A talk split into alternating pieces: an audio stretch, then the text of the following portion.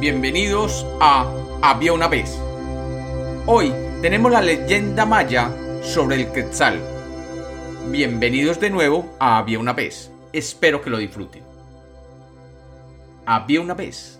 Había una vez un mundo maya donde aparecían las flores, los pájaros, los árboles, las mariposas y todos los mamíferos de colores y formas.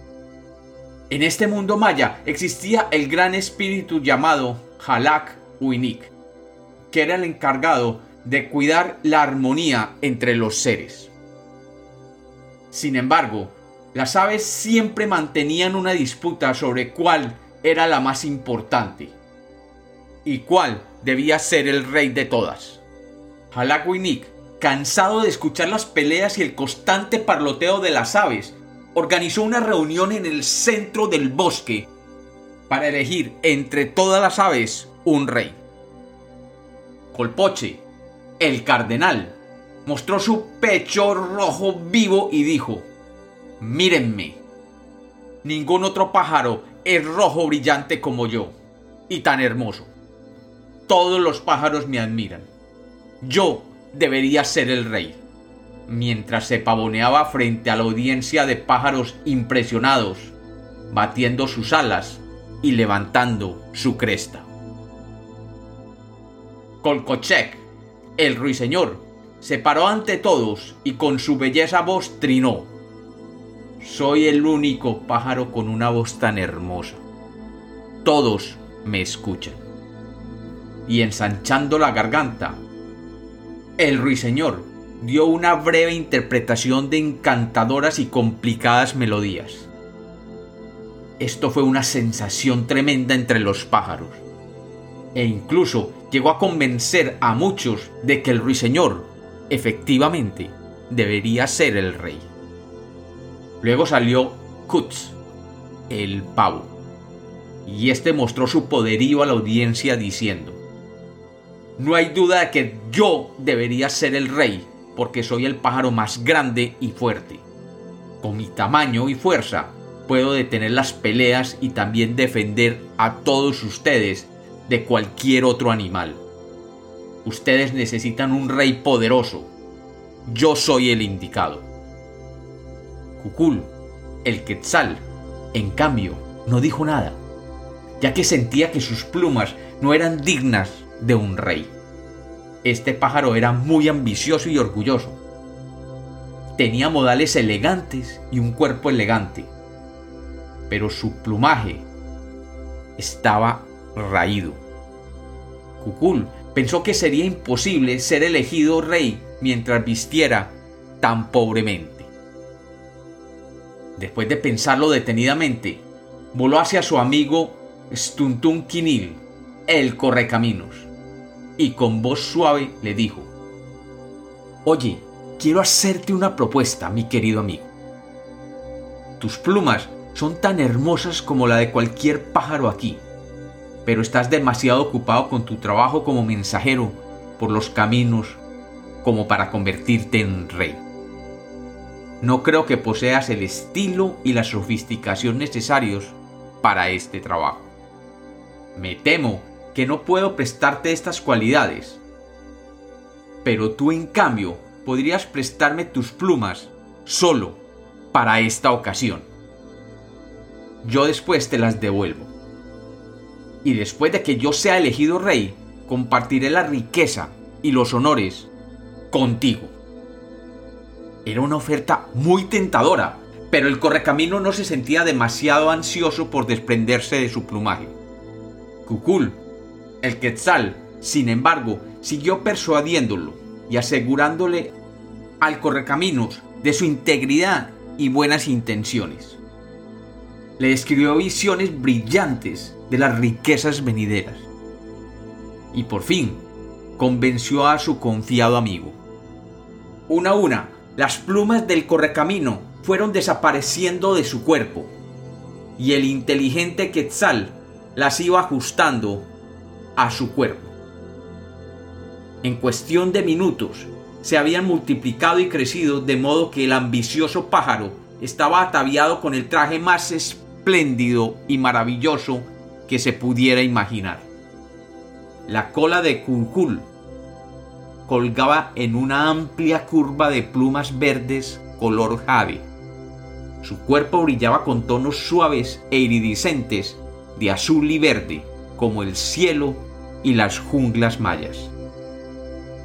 Y su pico se puso amarillo, como el maíz. Balanceando su exquisita cola de cuatro pies en un arco, el audaz pájaro caminó hacia el círculo donde se encontraban las otras aves de la tierra maya. Y su entrada provocó un silencio profundo. Así era su belleza. Luego, gritos de ¡Bravo! ¡Hurra! ¡Bello! llenaron el bosque.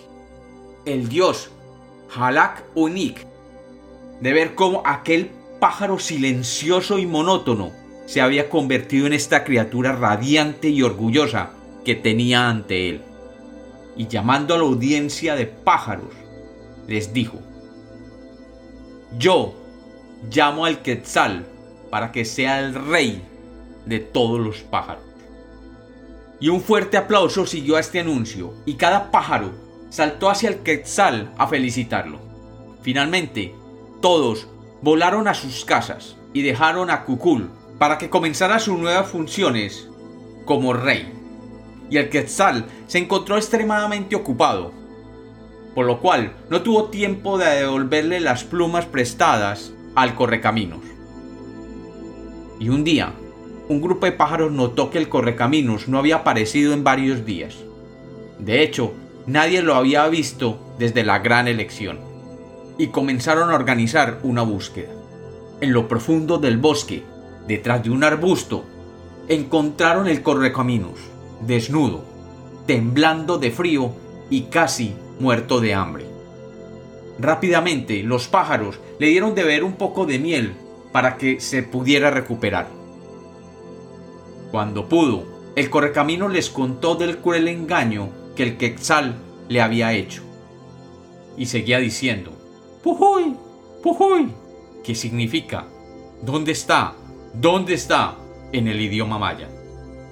Todos los pájaros sintieron pena por el correcaminos y decidieron que cada uno debería donar algunas plumas para cubrirlo. El ruiseñor incluso cantó una alegre canción para animar al avergonzado pájaro. Es por eso que hoy en día las plumas del correcaminos son de colores tan extraños y de patrones tan variados. Y por eso siempre se observan los caminos mayas mientras sigue buscando al quetzal que le quitó el plumaje. Y sigue corriendo ansioso frente a los viajeros a los que les pregunta, ¡Pujoy! ¡Pujoy! Y cuenta la leyenda que hasta la llegada de los conquistadores el quetzal era solamente verde y que cuando el conquistador don Pedro de Alvarado entró cabalgando en su caballo en las tierras del guerrero Tecunumán, causó una gran impresión en el alma del guerrero maya. Frente al enemigo, Tecunumán sintió un aleteo de miedo en lo más íntimo de su corazón. Y en ese momento, su Nahual, su espíritu guardián con forma de ave quetzal, se posó en su hombro. El gorjeo melódico del quetzal le dio un poco de consuelo, como si le dijera, no estás solo, estaré contigo hasta el final. Sin embargo, don Pedro de Alvarado le exigía a Tecunumán que se rindiera. No, respondió Tecunumán con dignidad. No creo que los dioses hubieran querido que nos rindiéramos sin luchar. Y entonces empezó la batalla épica de la conquista. De repente, Tecunumán tuvo un flechazo de inspiración. Asumió que el caballo era el nahual de don Pedro. Y pensó que si mataba al caballo, a don Pedro se le perdería su espíritu guardián y se moriría. El caballo estaba a su alcance, fue la perfecta oportunidad. Clavó su lanza en el cuerpo del caballo. Y el caballo relinchó de dolor y colapsó. Pero don Pedro no murió. En ese momento, Tecunumán, el guerrero maya, se dio cuenta que había cometido un gran error. los españoles no tenían nahuales. El caballo era simplemente un animal. Al siguiente momento, la lanza de don Pedro atravesó el cuerpo del guerrero maya, el cual sintió un dolor agudo en el pecho, antes de que todo se desvaneciera en la oscuridad. Y el quetzal, que volaba por encima de la escena de la batalla, cayó sobre el cuerpo de Tecún humano. Y la sangre fresca del rey indígena manchó las plumas blancas de aquel quetzal, tiñendo para siempre el pecho de aquel pájaro. Y se dice, y se dice que incluso hoy en día los quetzales nacen con el pecho de rojo brillante, como un recuerdo del héroe valiente que luchó contra viento y marea para preservar la dignidad de su pueblo. Y que los quetzales, como el fiero Tecum humano, prefieren morir antes que vivir en cautiverio. Y como los cuentos nacieron para ser contados, esta es otra leyenda de Había una vez.